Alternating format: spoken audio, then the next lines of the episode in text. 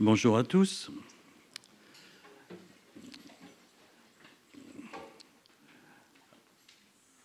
Je m'appelle Jean-Marc pour euh, ceux qui ne me connaîtraient pas encore. Nous, allons continuer notre série dans l'Apocalypse et nous étudierons aujourd'hui euh, dans le chapitre 2 les versets 12 à 17 qui nous parlent de l'église de Pergame. Alors, rapidement, un bref euh, retour euh, sur le début du livre. Dans le premier chapitre, euh, directement, il nous est dit Christ est Dieu et il va revenir pour juger sa création. Alors, il nous est rappelé sa grandeur, sa sainteté, éternité, puissance, souveraineté, son œuvre à la croix. Et il nous est dit qu'il nous aime qu'il nous a lavés de nos péchés par son sang, et il a fait de nous un royaume des prêtres pour Dieu son Père en vue de sa gloire. Il nous est aussi dit qu'il va revenir pour euh, juger les hommes, que c'est lui qui détient les clés du royaume, euh, du séjour des morts, pardon. Et dans son grand amour, justement, il nous propose, au, travers de, de, ces lettres aux cette Église, un bilan provisoire de l'ensemble de son Église. Et c'est un peu comme un, contrôle technique d'une voiture, un, diagnostic complet qui va définir si oui ou non tu es prêt pour entrer dans le royaume de Dieu, selon bien sûr les critères de Dieu. Aujourd'hui, pour une voiture, si certains contrôles ne sont pas en, en phase avec les caractéristiques annoncées par le constructeur du véhicule et donc aussi en, désaccord avec euh, la législation, alors une contre-visite est nécessaire dans un délai de deux mois pour euh, s'assurer que le défaut a été corrigé. Au-delà de ce délai de grâce, eh bien, euh, la voiture est déclarée inapte à la circulation. Elle perd sa carte grise, c'est-à-dire son autorisation de rouler, sauf en fait, si un réparateur agréé par le législateur atteste que les points de contrôle ont bien été corrigés. Et j'aimerais que vous gardiez euh, à l'esprit cette illustration euh, qui consiste à, comparer euh, ces lettres aux églises à un contrôle technique de Christ sur son Église.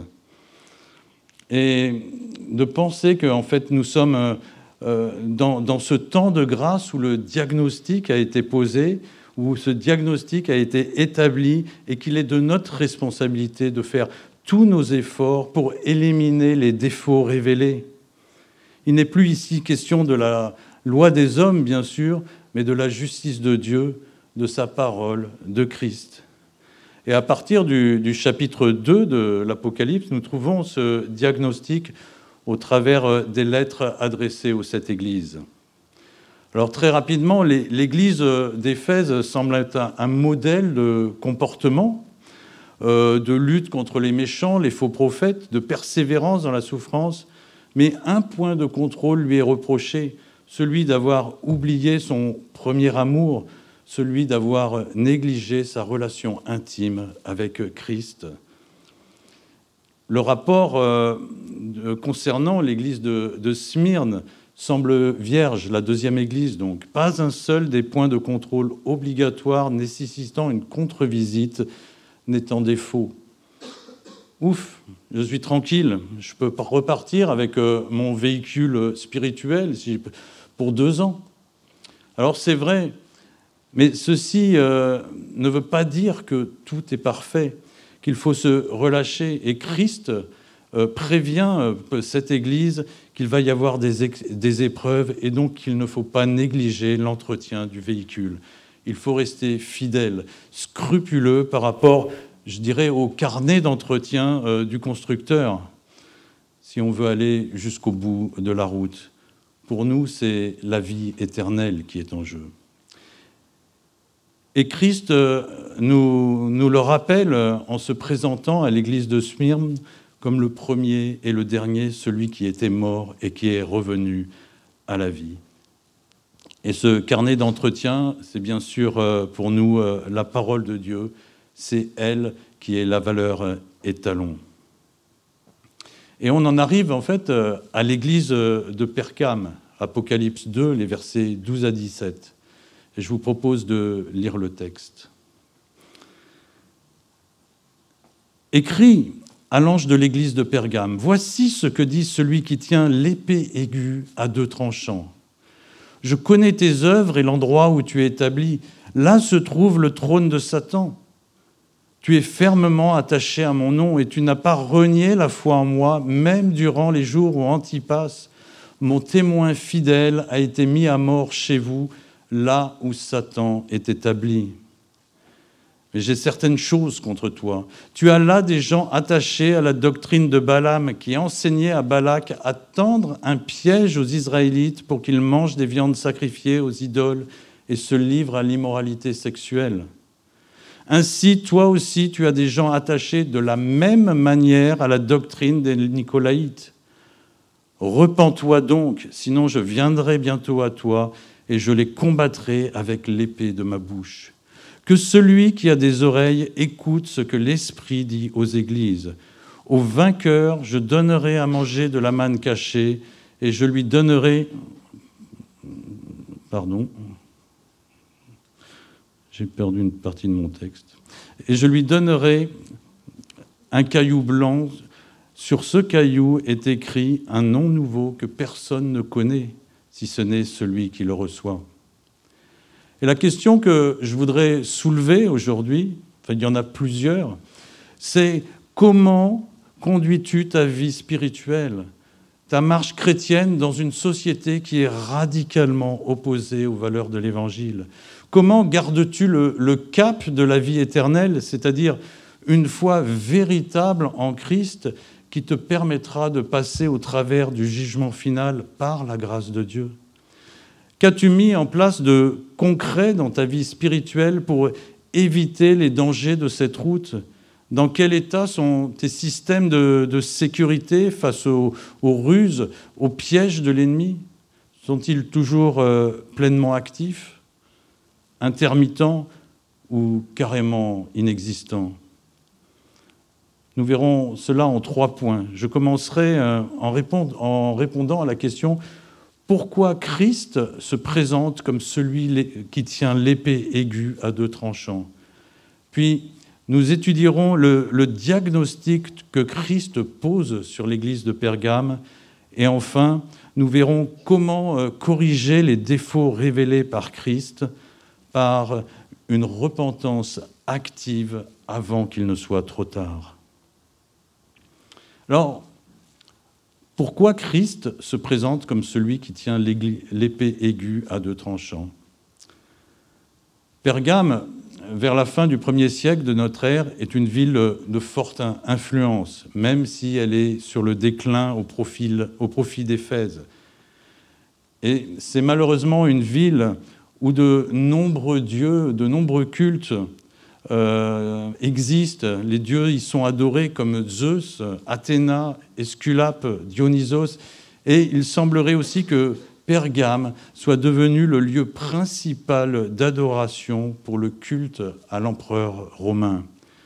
Alors Pergame était en quelque sorte une, une, une capitale religieuse du monde antique et d'après certains historiens, elle redoublait de zèle pour conserver ce statut face à la concurrence d'Éphèse et de Smyrne, pour en particulier s'attirer les bonnes grâces des autorités romaines, et elle le faisait en éradiquant ceux qui refusaient d'adorer César, ce qui a très certainement coûté la vie à Antipas.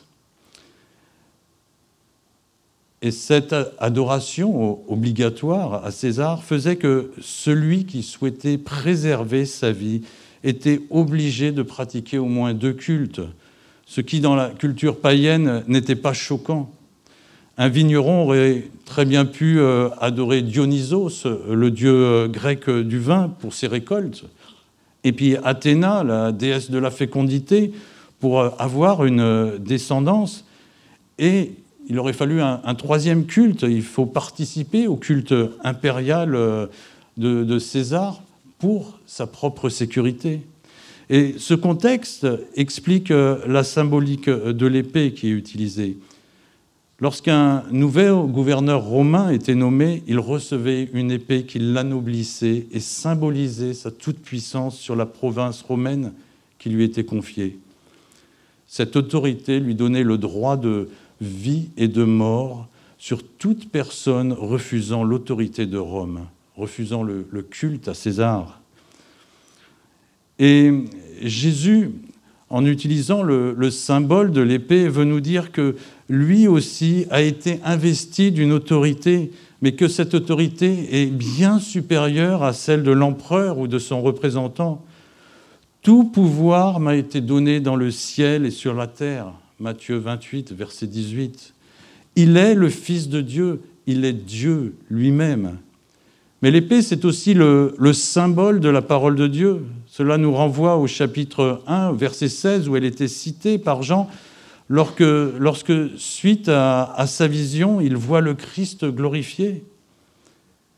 Dans Hébreu 4, versets 11 à 13, nous comprenons le rôle de cette épée, séparer le bien du mal, jusqu'au plus profond de notre être pour nous permettre d'entrer dans le repos de Dieu.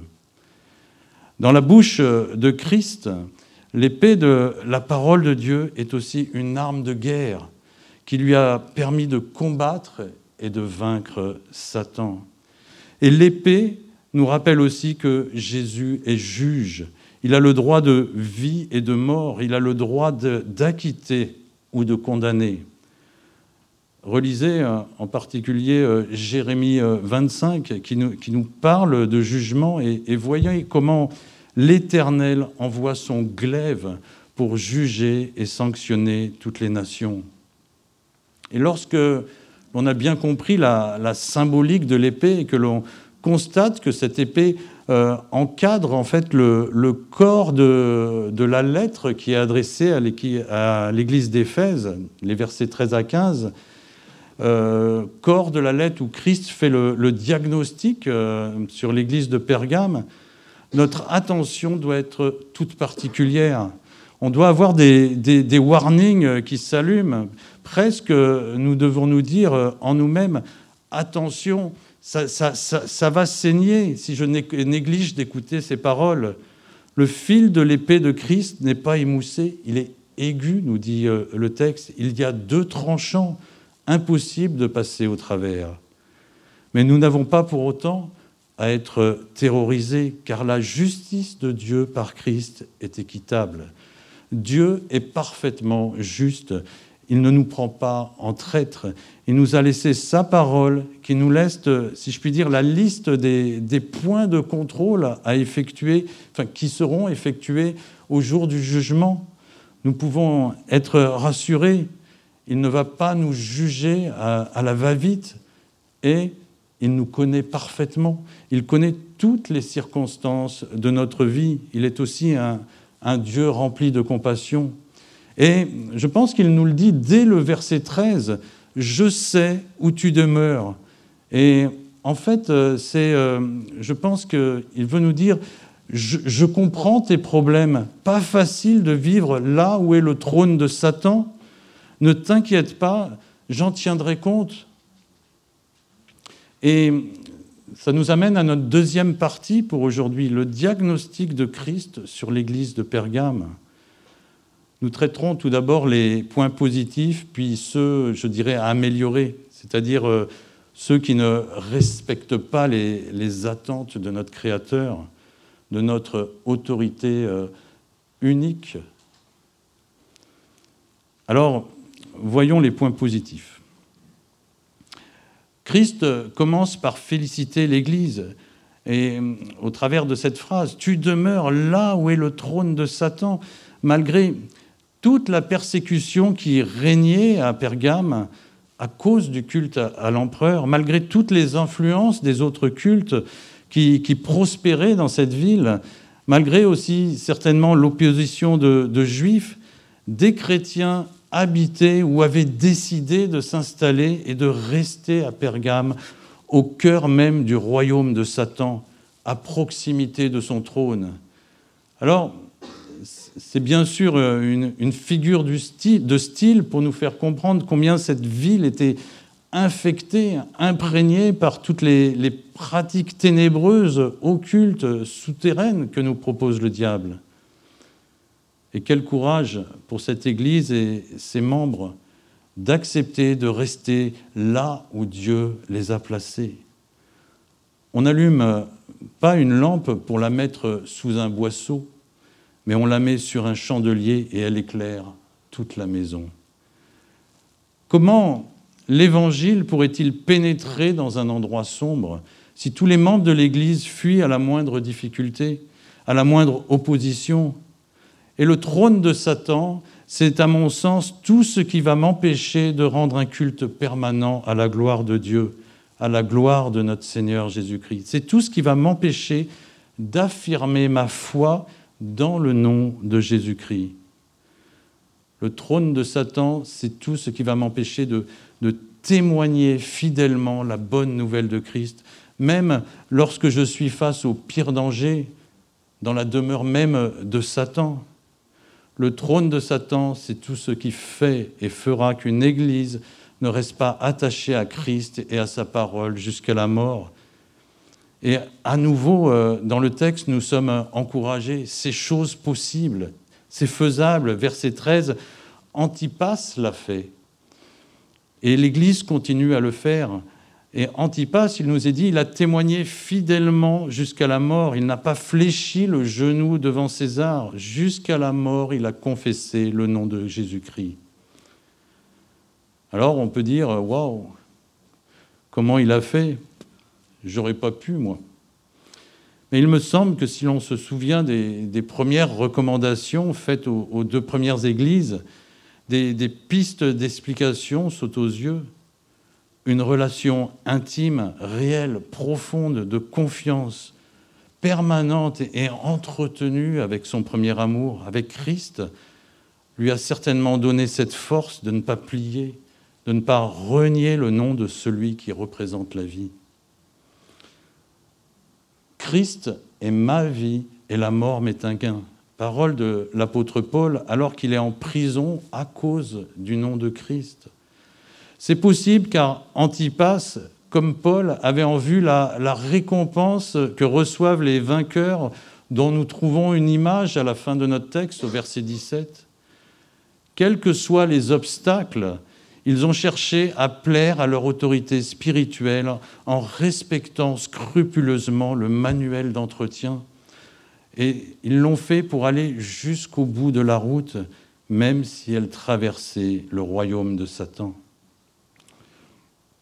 Et cela m'amène à deux dernières euh, remarques pour ce point. Euh, si Dieu vous a placé dans un endroit hostile à l'Évangile, ténébreux, endroit où témoigner l'amour de Jésus-Christ semble impossible, et que vous avez des, des, idées de fuite vers un terrain, on va dire, plus fertile, comme partir dans, dans un endroit reculé, à la campagne, par exemple, au milieu de, rien du tout, où il fait bon vivre. Si vous avez euh, cette idée, réfléchissez bien devant Dieu pour discerner si c'est sa volonté ou si vous n'êtes pas en train de, fuir euh, le bon combat et de, mettre en péril votre récompense euh, en retirant votre lumière de l'endroit ténébreux dans lequel il vous a placé. Si vous partez, qui annoncera le nom de Christ à votre place? Passez votre décision au fil de l'épée de la parole de Dieu pour que cela soit elle et seulement elle qui tranche. La deuxième remarque, c'est en fait euh, l'inverse de la première. Elle consiste à, s'interroger si nous sommes euh, à la bonne place, si nous pratiquons le bon service pour la gloire de Dieu.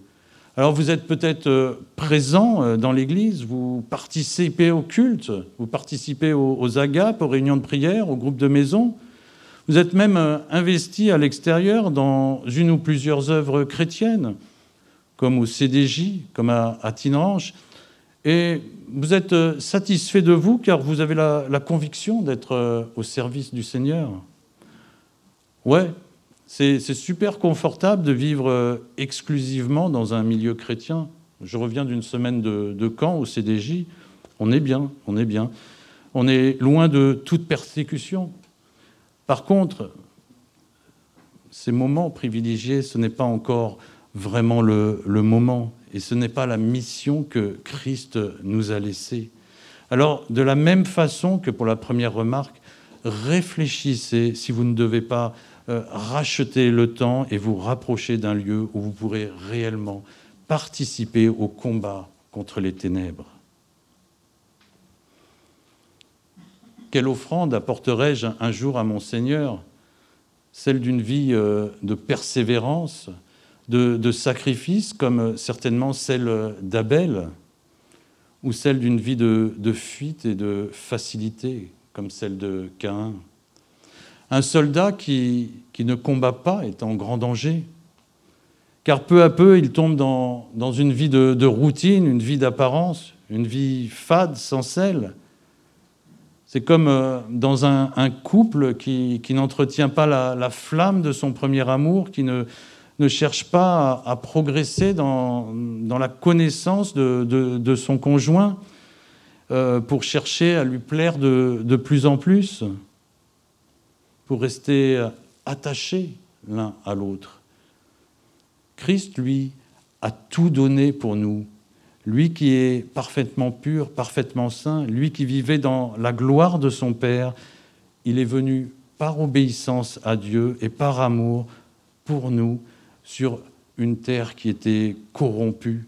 Il est venu pour affronter euh, Satan, pour renverser euh, son trône et cela au prix de sa mort. Il est resté attaché à sa mission, attaché à la croix jusqu'au bout, jusqu'à la mort. Alors, après ces points euh, positifs euh, de l'Église de Pergame, voyons les, les, points à améliorer.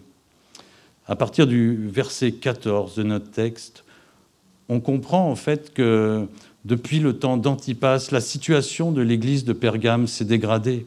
C'est ce qui nous, appelle, qui nous amène à parler euh, de ces points à améliorer. C'est comme euh, quand le contrôleur de, de Securitas ou, ou d'ECRA, après son travail de, de check-up, nous reçoit dans son bureau pour nous rendre les clés du véhicule, nous rendre la carte grise et nous faire l'inventaire des anomalies à corriger.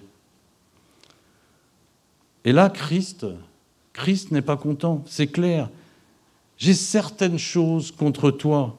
Et il nous explique dans les versets 14 et 15 ce qui ne va pas par une comparaison entre ce qui se passe dans l'église de Pergame avec des événements qui se sont produits lorsqu'Israël, après avoir été libéré de l'esclavage du pharaon égyptien, était en marche vers le pays promis. Et là, la, comparaison est remarquable car euh, à l'image de l'église de Pergame, le peuple de Dieu se trouvait entouré de, peuples et de personnages complètement hostiles à Dieu. Vous pouvez lire cela dans Nombre 22 à, 31. Le nombre 22 à, 31, oui. Le, roi des Moabites, Balak, opposé à l'Éternel, est aussi terrifié de ce que Dieu avait fait pour euh, Israël, décide de faire une alliance avec le peuple de Madian pour nuire à Israël. Alors un, devin, Balaam de Péor, est, engagé pour maudire Israël, attirer la colère des, dieux sur ce peuple et l'anéantir. Pour la petite histoire, euh, Péor est une ville située euh, sur l'Euphrate et les fouilles archéologiques ont confirmé une forte activité de culte, de magie et de, pratiques divinatoires dans cet endroit qui se situe, euh, j'ai regardé, à plus de 1000 kilomètres de, Moab, qui est au bord de la mer Morte à l'époque. Et ce qui me fait dire que ce, ce Balaam, ce, devin qui est appelé, devait être très connu à l'époque. Parce que faire venir un, homme sur une telle distance ne devait pas être chose facile. Il fallait que ça en vaille le coup. Mais Dieu n'a pas permis à Balaam de prononcer la moindre malédiction sur le peuple d'Israël. Alors Balaam a conseillé un, autre plan à, Balak, le roi de Moab, qui consistait à infiltrer des filles de Moab dans le peuple d'Israël pour le conduire à l'infidélité et l'entraîner en conséquence dans l'immoralité sexuelle et l'idolâtrie, jusqu'à participer à des repas où de la viande sacrifiée au culte de leurs idoles était consommée. Et malheureusement, une partie du peuple d'Israël ne restera pas attachée à la loi de Moïse, comme Antipas est resté attaché au nom de Christ. Cette partie tombera effectivement dans l'idolâtrie et l'immoralité sexuelle, et Dieu fit pendre tous les coupables. La doctrine de Balaam est clairement un enseignement de l'ennemi du peuple de Dieu, Satan. Et si on le replace dans le contexte de Pergame, où il nous est dit qu'il a son trône, cet enseignement vise à entraîner le peuple de Dieu dans l'idolâtrie et la débauche sexuelle. Enseignement de plus qui n'est pas gratuit. Si on lit ce texte dans, Nombre, Balaam se faisait payer très cher. Mais il y a plus grave encore au verset 16. On comprend que cet enseignement s'est introduit au cœur même de l'Église. Des gens y adhèrent. On ne sait pas vraiment qui étaient ces Nicolaïtes, mais ils agissaient de la même manière que Balaam et, des membres de l'Église s'étaient attachés à cette doctrine, c'est-à-dire qu'ils défendaient cette doctrine et donc cherchaient certainement à, tendre un piège aux autres membres de l'Église avec euh, certainement un, intérêt qui n'était pas spirituel.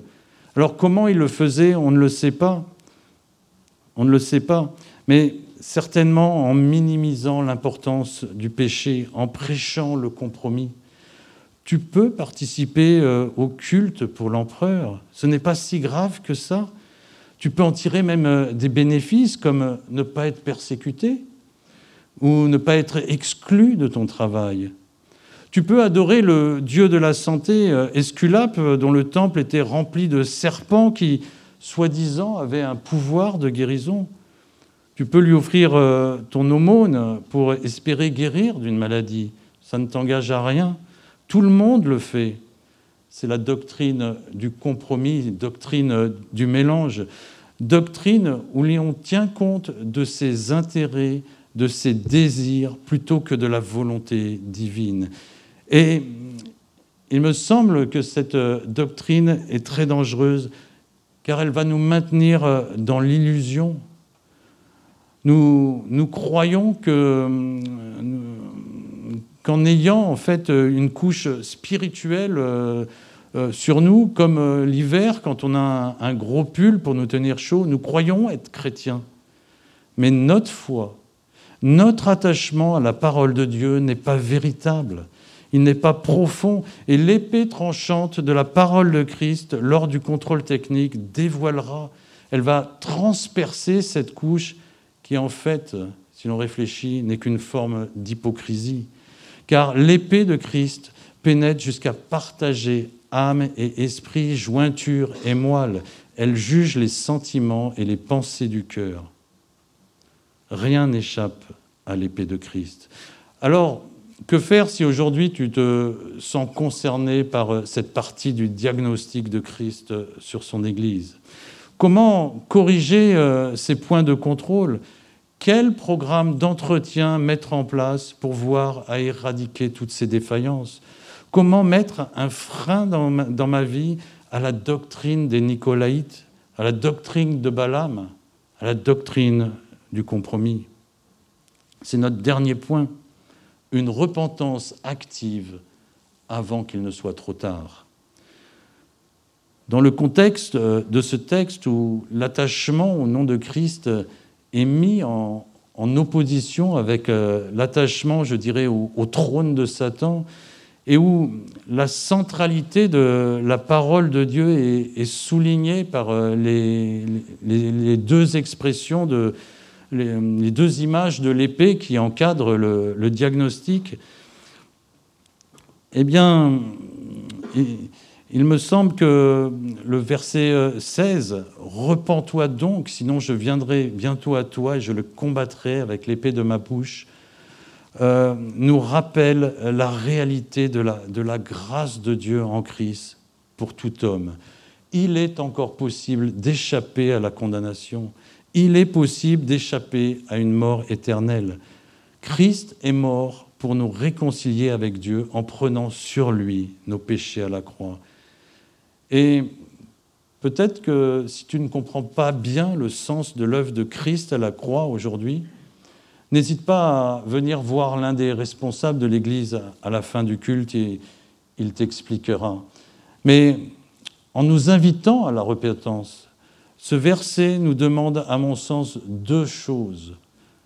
La première, c'est connaître ses péchés pour s'en repentir, pour en demander pardon, mais aussi une deuxième chose, combattre, combattre ses péchés pour s'en débarrasser totalement.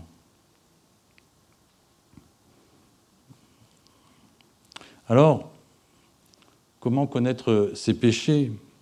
C'est bateau ce que je vais dire, mais c'est en connaissant la Bible en profondeur, car elle nous montre et nous en donne les conséquences. Elle nous les montre, pardon, et elle nous en montre les conséquences.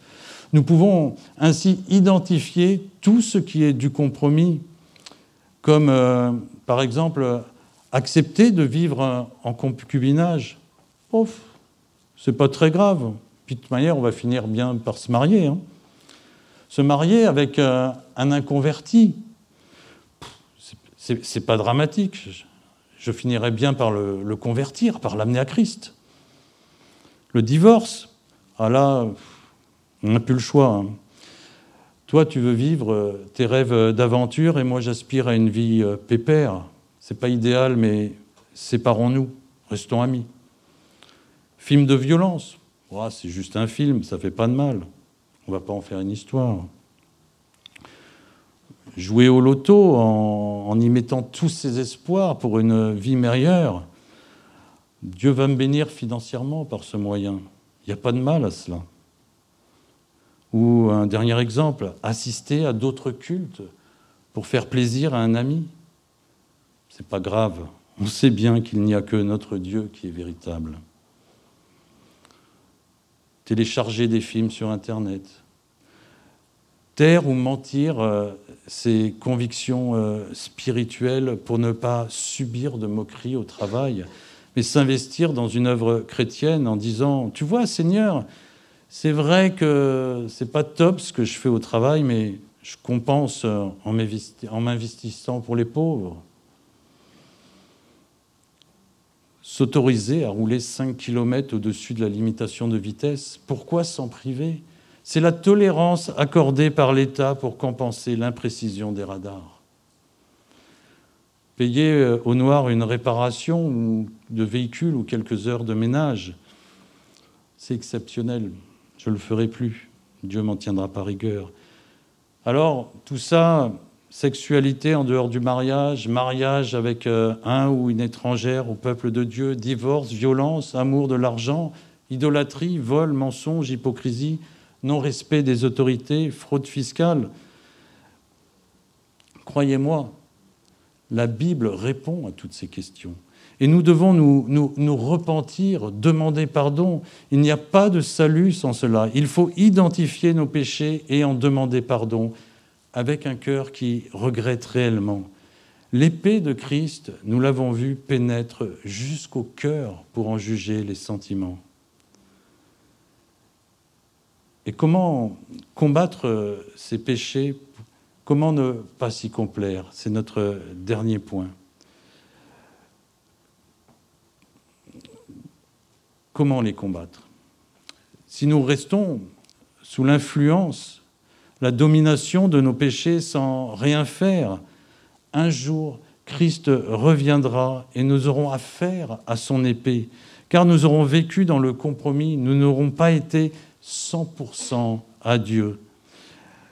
L'épée le, découvrira et nous serons alors privés de récompenses exceptionnelles qui sont prémises aux vainqueurs dans le verset 17.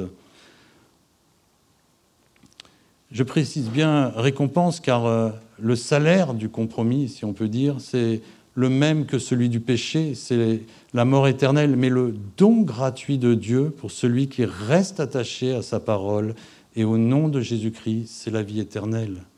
C'est un don. Et combattre ces péchés, c'est mettre en place des défenses, des systèmes de sécurité, des, des aides à la navigation qui vont nous permettre d'éviter tout compromis, quel qu'il soit. Et la première défense, c'est l'attaque, nous l'avons vu.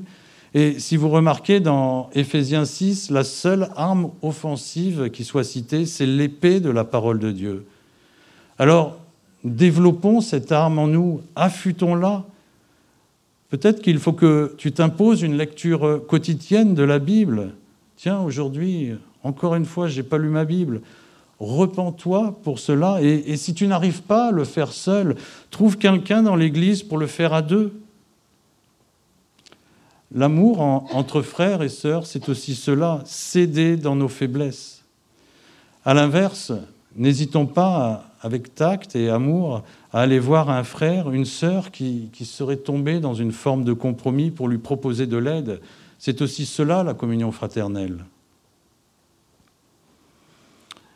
Les défenses cela pourrait être aussi le fait euh, de me confesser à une personne et de lui demander d'intervenir quand elle, sent que je retombe dans mes travers. Vous êtes moqueur ou vous aimez, ou vous aimez raconter des, histoires drôles qui sont un petit peu limites, un petit peu racistes par exemple? Demandez à, un proche de faire dès que vous dépassez les, bornes ou un petit geste. Glorifier, ce n'est pas glorifier Dieu, ce n'est pas chercher à plaire aux hommes au travers de leurs pratiques. Vous êtes tenté par euh, des désirs euh, inavouables.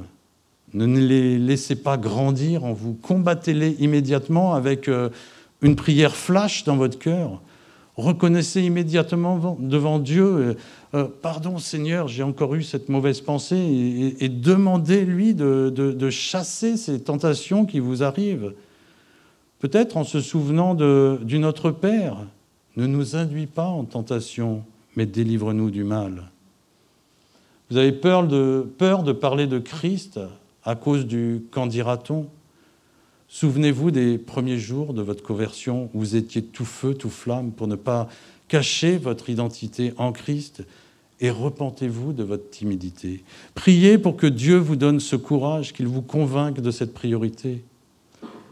Vous avez du mal à supporter un, frère, une sœur, et vous faites semblant de l'aimer en face pour euh, la critiquer par derrière. Priez pour elle, priez pour que Dieu vous aide à l'aimer et ne tardez pas à aller lui demander pardon. Une addiction, reconnaissez-la, faites-vous aider par quelqu'un, mettez en place de la redevabilité, prenez des mesures draconnières à chaque fois que vous identifiez un compromis.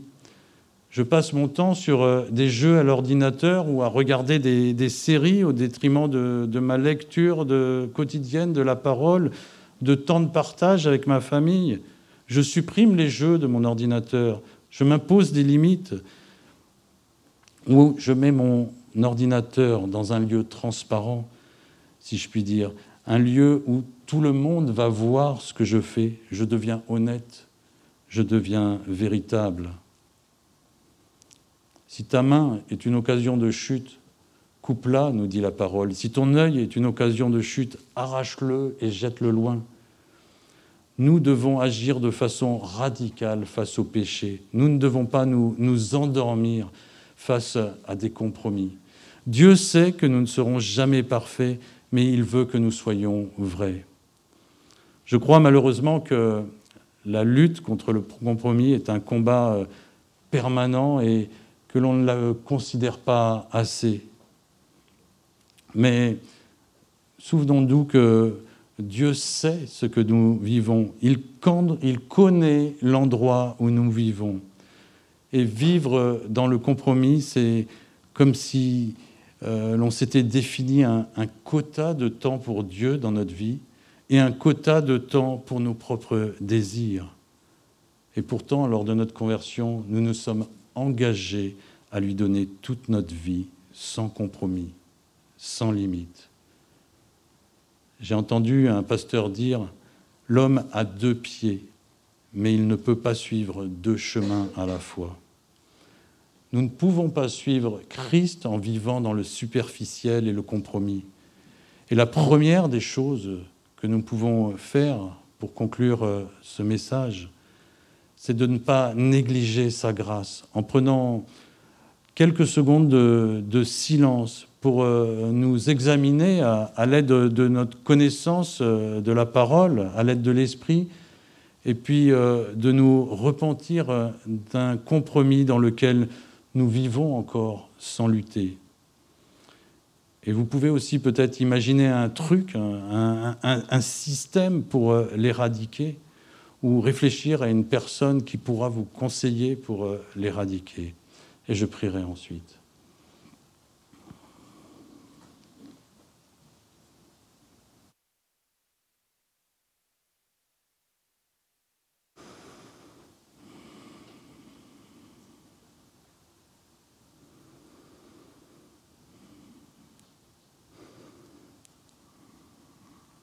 Oui, Seigneur, nous voulons te remercier pour ta parole qui, ouais, qui parfois nous, nous fait mal, nous transperce, mais c'est par amour que tu nous as laissé ces, ces lettres.